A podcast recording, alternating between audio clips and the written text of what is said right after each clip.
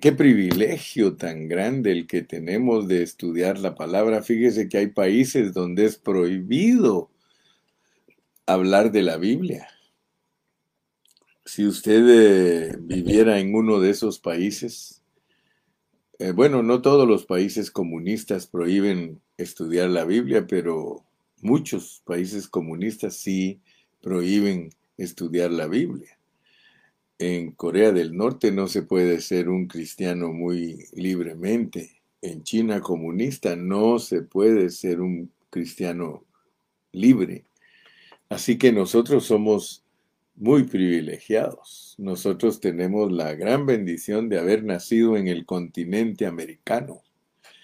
Ustedes saben que el continente americano está compuesto por América del Norte, América del Centro y América del Sur y somos personas bendecidas eh, al haber eh, tenido el privilegio de Dios de nacer aquí en estas tierras donde se cree en el Dios verdadero. De verdad que Dios se ha venido tratando poco a poco con todo el mundo, desde el mundo antiguo, desde los países del primer mundo, dice, los países del segundo mundo y los países del tercer mundo. No es que nos vean con desprecio cuando hablan de los países del tercer mundo, sino que es la forma secuente conforme Dios ha tratado con todos los habitantes de la tierra. Mundo número uno, mundo número dos, y ahora vino a finalizar aquí a este lado de la tierra en el continente americano, el último en ser conquistado, porque nosotros somos los que fuimos conquistados, disque por Cristóbal Colón, por los españoles.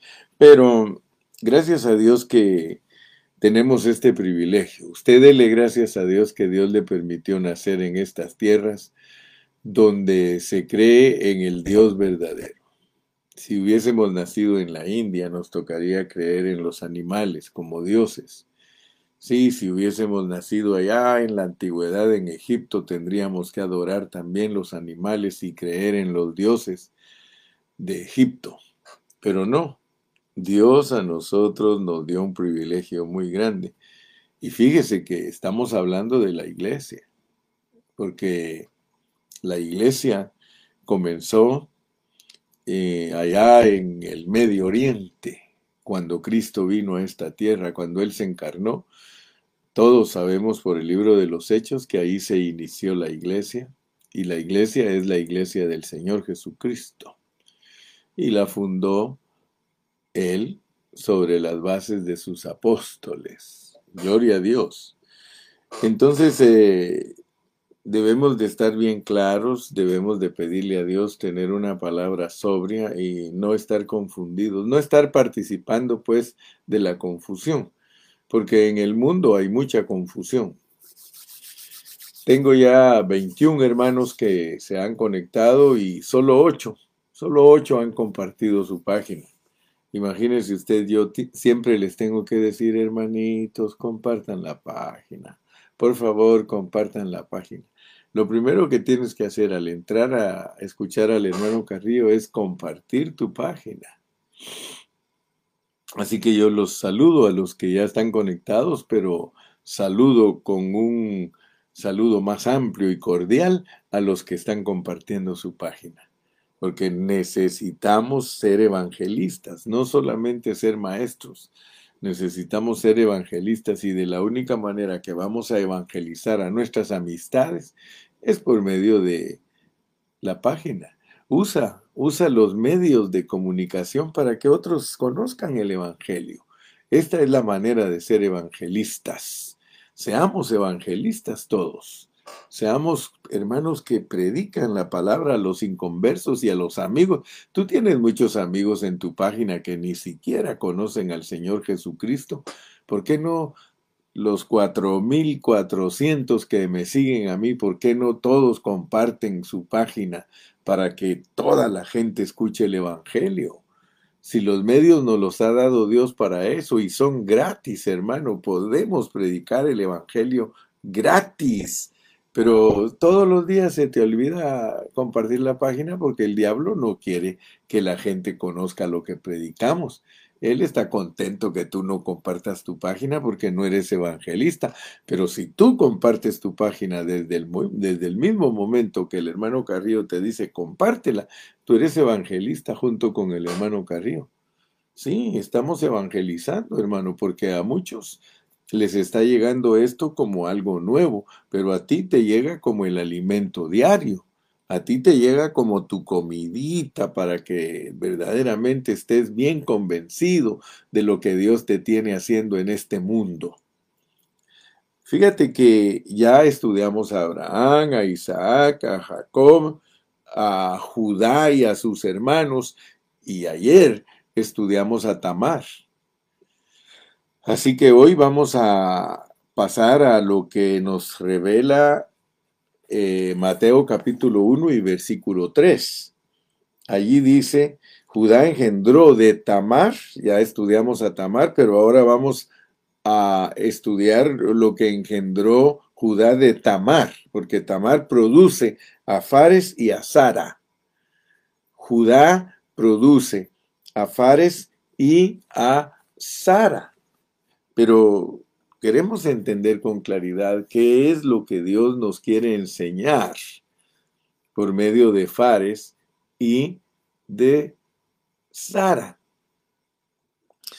¿Te recuerdas que hace unos días, quizá una semana, eh, un amigo por ahí, un amigo judío, pero yo sé que es un mesiánico, un, un wannabe, yo siempre le llamo a los mesiánicos wannabe porque ellos quisieran ser judíos. A ellos les llama mucho la atención el judaísmo. Yo conozco muchos hermanos que son cristianos que les gusta mucho el judaísmo. O sea que quieren ser judíos. Les llama la atención el kosher. Les llama la atención eh, pertenecer a esa cultura, a esa ciudadanía terrenal.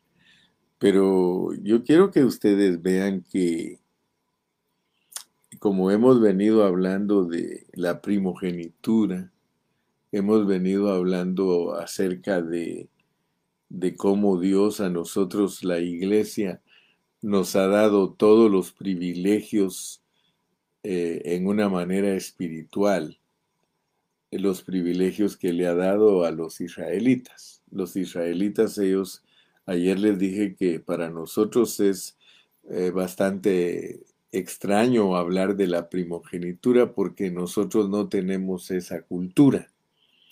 La cultura judía, ellos a los primogénitos les dan doble tierra, les dan el sacerdocio y les dan el reinado. Son tres derechos o tres aspectos del derecho de nacimiento de ser primogénitos.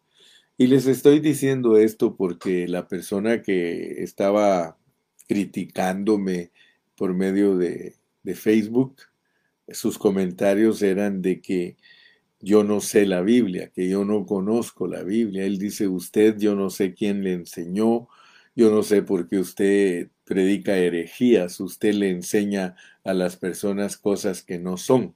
Esa es la manera que él me juzga a mí. O sea que este negocio del hermano Carrillo no es muy fácil.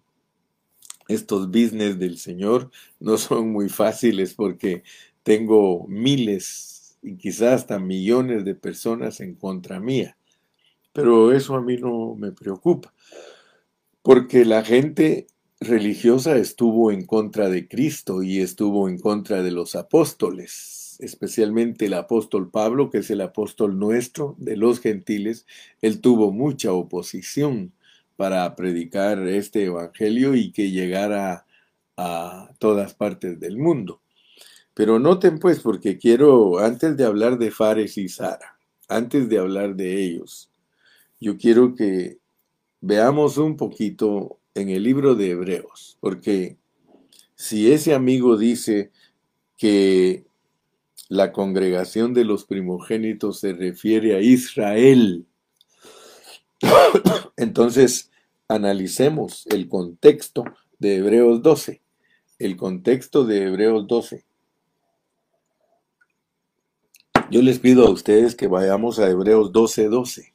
Hebreos 12, 12.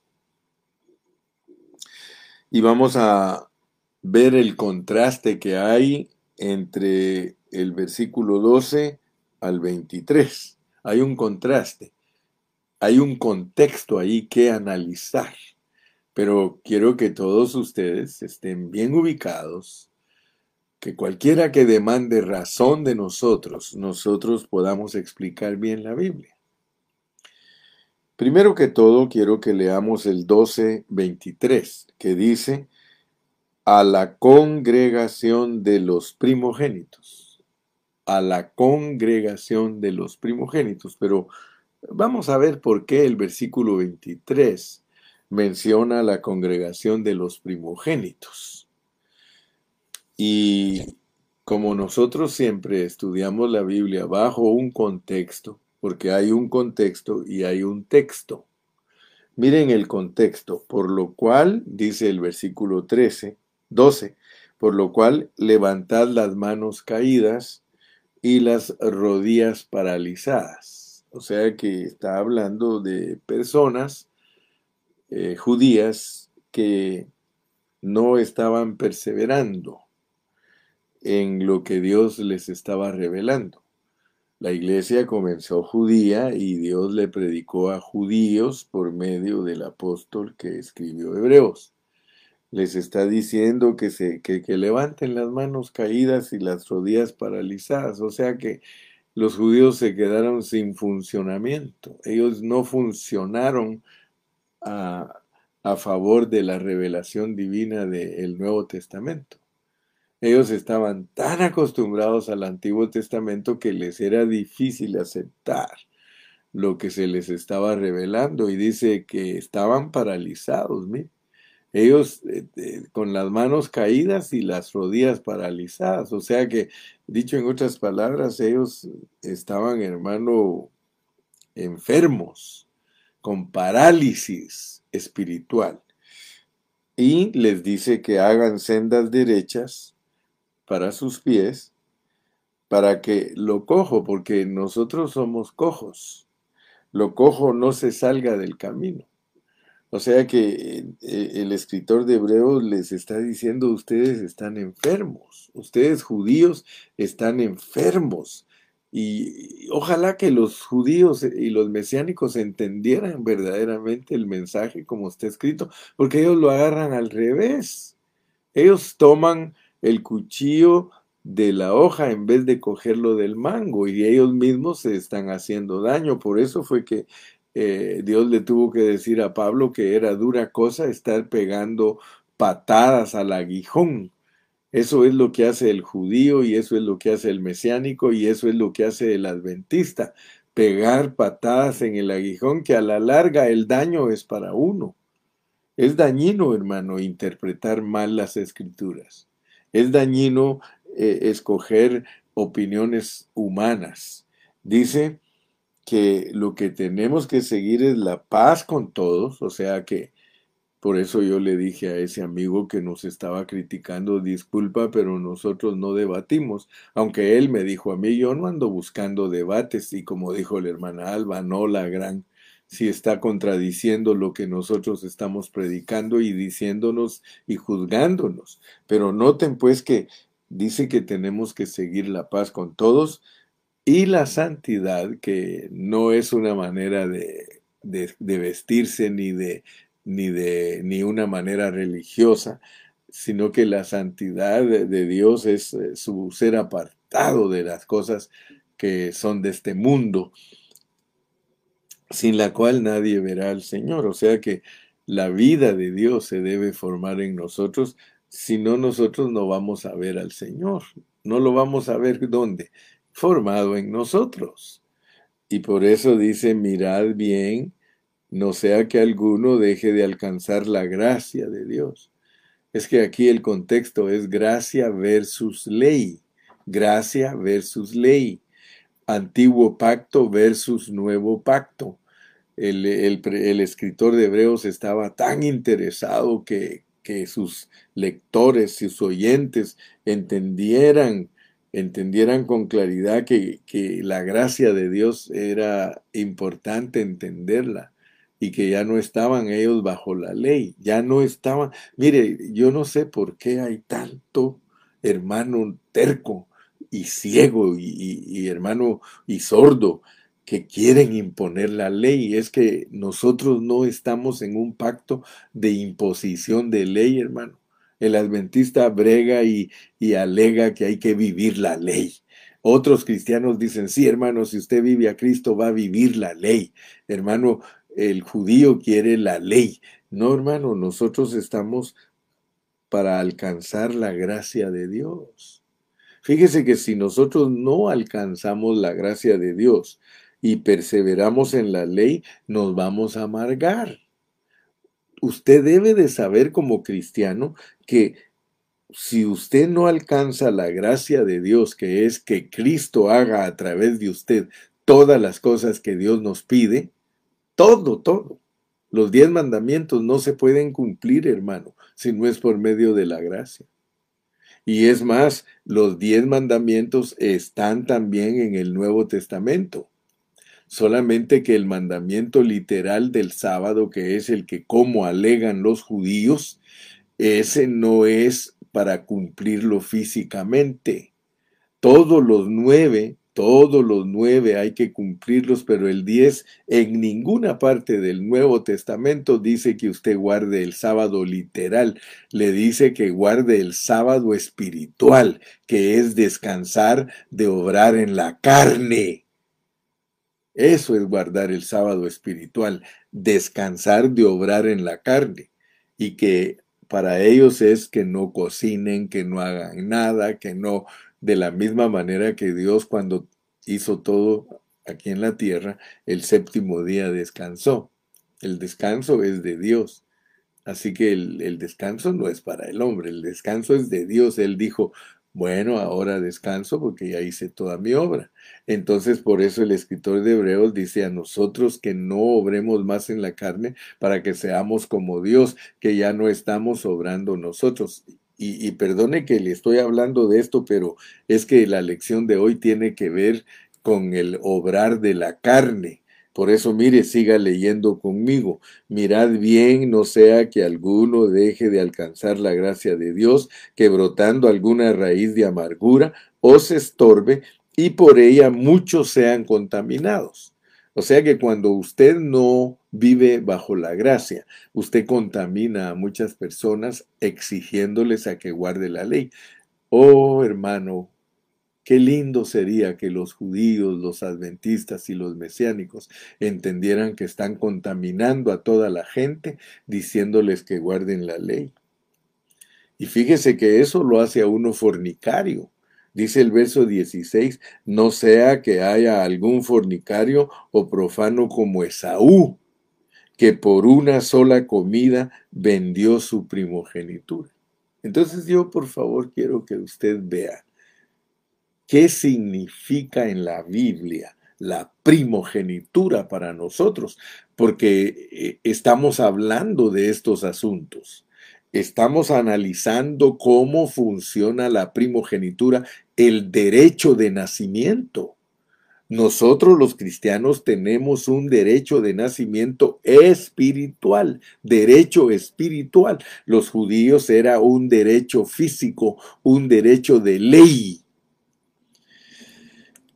Y dice, mire, verso 17, porque ya sabéis que aún después, deseando heredar la bendición, Esaú fue desechado y no hubo oportunidad para el arrepentimiento, aunque la procuró con lágrimas. Disculpa, mi hermano, que soy insistente. Disculpa que soy terco, pero en el buen sentido de la palabra. Como me dijo un día Eduardo Amaya, usted lo admiro porque es terco. Hermano, yo soy terco en el buen sentido de la palabra. Vive la gracia, hermano vive la gracia. Vivir la gracia no es vivir en desgracia como muchos creen. Vivir la gracia es que tú le des a Dios la oportunidad de hacer a través de ti todo lo que haces durante todo el día. Esa es la gracia. Vivir en desgracia es que tú quieras hacer las cosas con tus propias fuerzas, que lo quieras hacer como una ley externa. Por eso es que el escritor de Hebreos duramente habla en contra de la, de la ley de Moisés, en contra. Míralo, dice, porque no os habéis acercado al monte que se podía palpar. Está hablando del monte Sinaí donde le dieron la ley a Moisés y que ardía en fuego, a la oscuridad, a las tinieblas y a la tempestad. No, no, no, no, no, tú no te estás acercando a ese monte que se llama Sinaí. No. Allí sonaba una trompeta y la voz del que hablaba, dice la cual los que la oyeron rogaron que no les hablase más, porque no podían soportar lo que se ordenaba. Pues si todos ya sabemos que la ley no la puede vivir ningún hombre. Yo no sé por qué muchos son tercos. La ley, la ley, la ley. Guarda el sábado. Hermano, Dios no está buscando que tú guardes la ley ni que vivas el sábado, hermano. Perdóname si me, me pongo así como un poco exasperado, pero no podían soportar por lo que se ordenaba, porque era dura la ley, hermano. Si una bestia misma tocaba el monte, la tenían que apedrear y pasar a por dardo. Y tan terrible era lo que se veía que el mismo Moisés dijo, estoy espantado y temblando. Sino que os habéis acercado al monte de Sión, hermano amado, el monte de Sinaí no es el monte de Sión. Y el monte de Sión no es el monte de Sinaí. El monte de Sión aquí de una vez te dice cuál es. Es la ciudad del Dios vivo. Es la nueva Jerusalén. Es la Jerusalén celestial. Y esa es una compañía de muchos millares de ángeles, pero más importante lo que estamos estudiando en este momento es la congregación de los primogénitos es la congregación de los primogénitos, versículo 22, la congregación de los primogénitos. Entonces mi punto al introducirme en esta mañana, en la primera parte de este mensaje, es, hermano, que analices bajo contexto lo que es perder la primogenitura. Bajo contexto es que tú no le eches mano a la gracia divina, sino que te quieras justificar por medios diferentes que son justificarte por medio de la ley de Moisés. Claramente te dicen, no estamos hablando del monte de Sinaí, no estamos hablando del antiguo pacto, Estamos hablando del nuevo pacto. En el nuevo pacto, un primogénito, y aquí te dice lo que es un primogénito. Mira, si sigues leyendo, a la congregación de los espíritus de los justos hechos perfectos. Fíjate que la iglesia es la congregación de los espíritus, es una congregación de espíritus. Tú quizá creas que la iglesia somos nosotros y que aún todavía tengas el concepto que somos nosotros físicamente. Ah, ah, Tienes que tener estos conceptos totalmente claros, hermano. La iglesia no es el edificio, pero ni siquiera es el montón de hermanos que se reúne ahí. Es los espíritus que ya están hechos perfectos. Yo te puedo poner un ejemplo. Nosotros nos reunimos los días domingos, unos 200 hermanos en Ontario. Y si tú crees que la iglesia son esos 200 que están ahí reunidos, ya te dije que ni el edificio es la iglesia, ni siquiera los 200 que nos reunimos ahí, sino los que son espíritus hechos perfectos. De esos 200, no todos tienen el espíritu perfecto. Ahora tú me dirás, hermano, que es un espíritu perfecto, es un espíritu justificado, es el espíritu de los justos, hechos perfectos. Entonces, primeramente Dios, que, que Dios te dé sabiduría para poder entender estos conceptos, conceptos y los tengas claros, porque aquí nos presentan dos escenarios. Aquí tienes tú dos escenarios. Tienes el escenario de los que buscan su primogenitura de acuerdo a su antojo y su gana, y los que la buscan por medio de la gracia, por medio de la gracia, Cristo en nosotros. No tienes por qué estarte esforzando para obtener el favor divino. Ay, hermano Carrillo, usted me confunde. Yo creí que me tenía que esforzar y ser valiente, como dice en Josué, esfuérzate y sé valiente. No, es que eso es bajo otro contexto.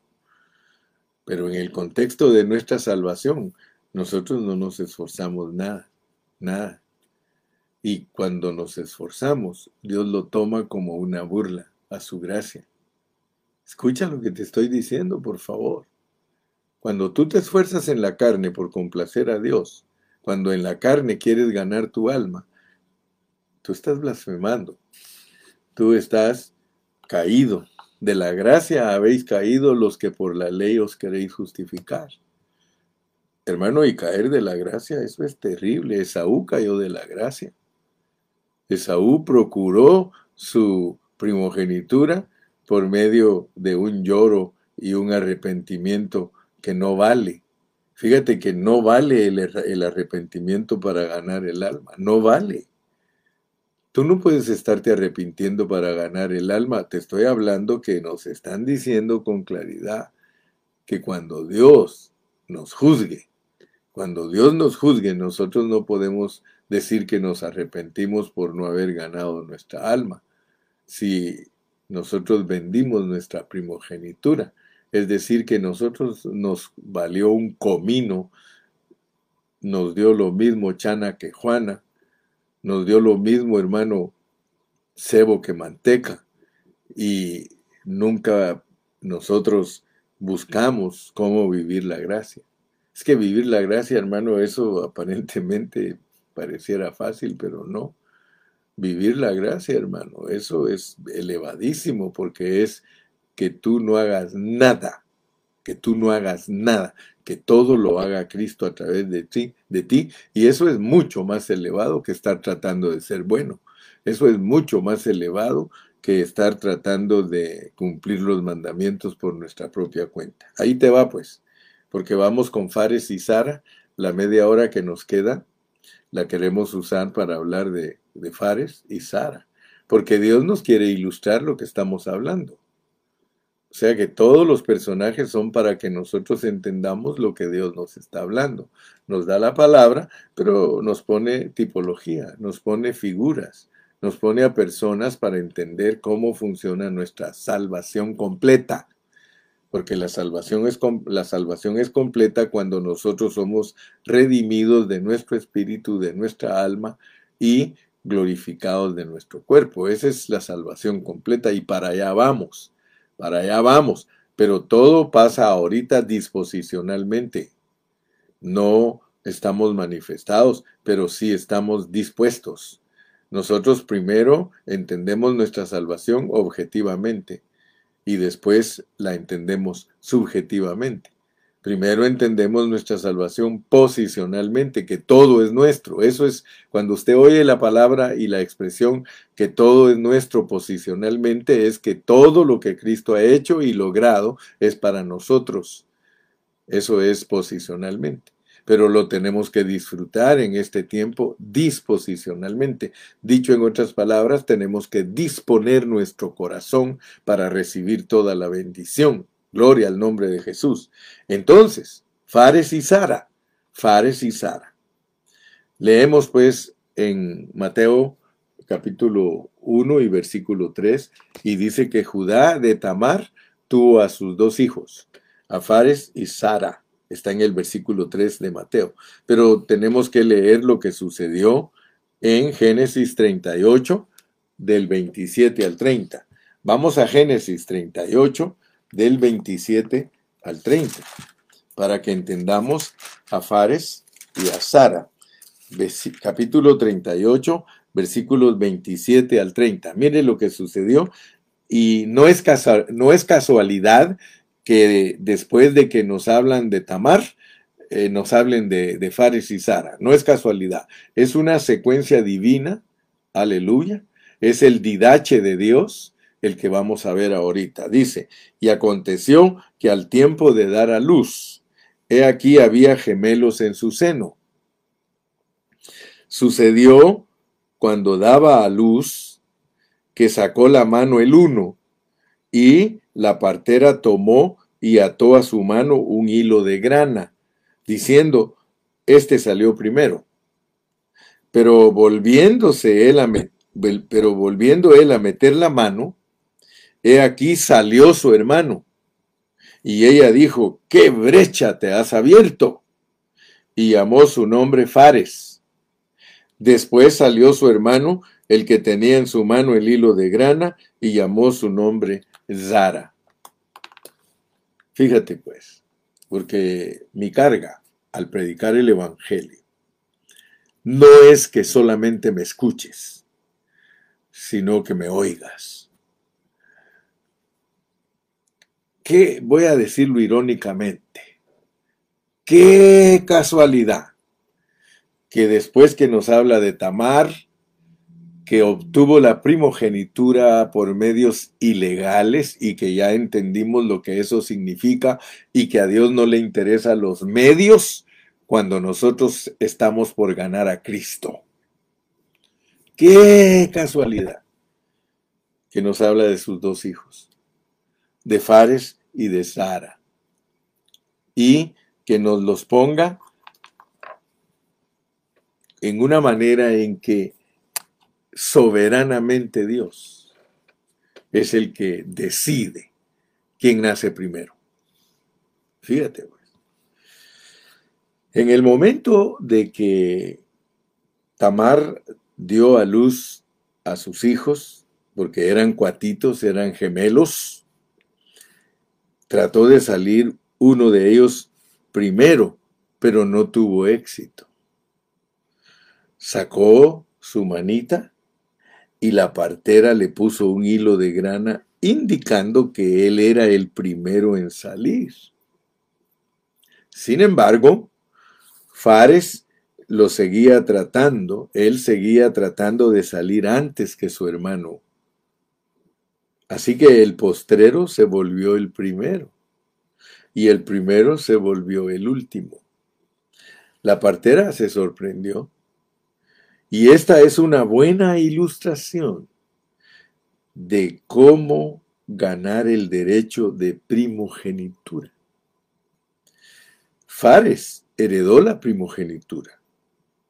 El hombre no la puede procurar. O sea que el hombre no es el que da el derecho de nacimiento. Es por el escoger de Dios.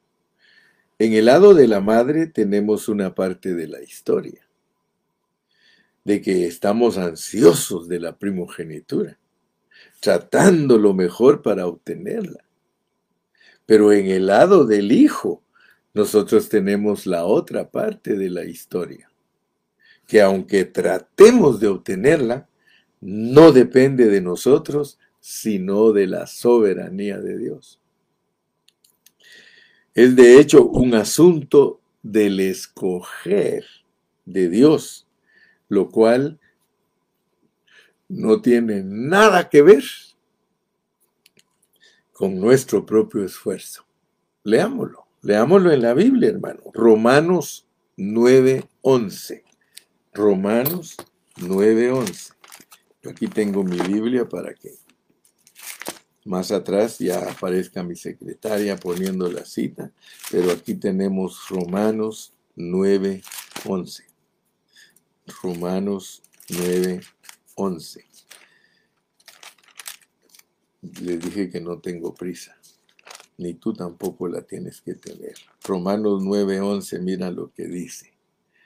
Pues no habían aún nacido, ni habían hecho aún ni bien ni mal para que el propósito de Dios, conforme a la elección, permaneciese.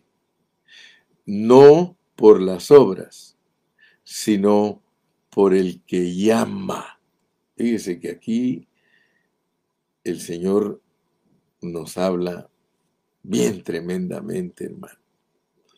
Bien tremendamente porque nos está hablando del nacimiento de Jacob y de Esaú. Y se nos dice que cuando Dios lo escoge a uno, lo escoge desde antes de nacer.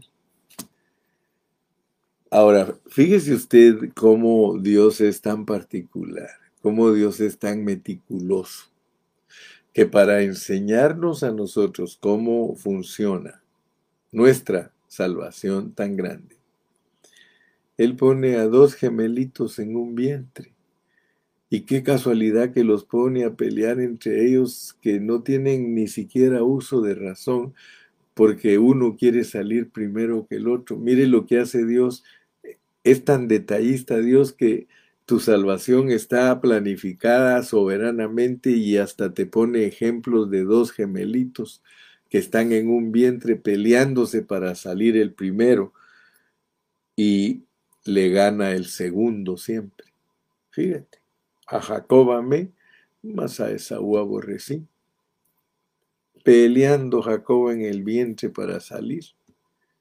Fíjate, esta lección entonces debemos de aprenderla bien.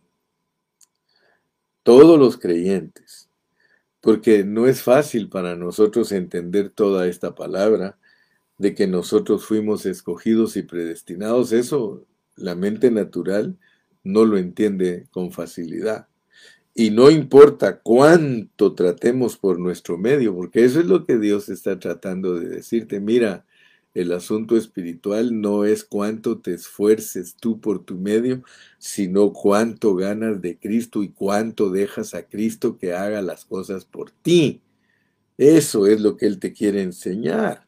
Porque al final de nuestra historia, Dios nos va a mostrar que Él nos escogió. Sí, sí.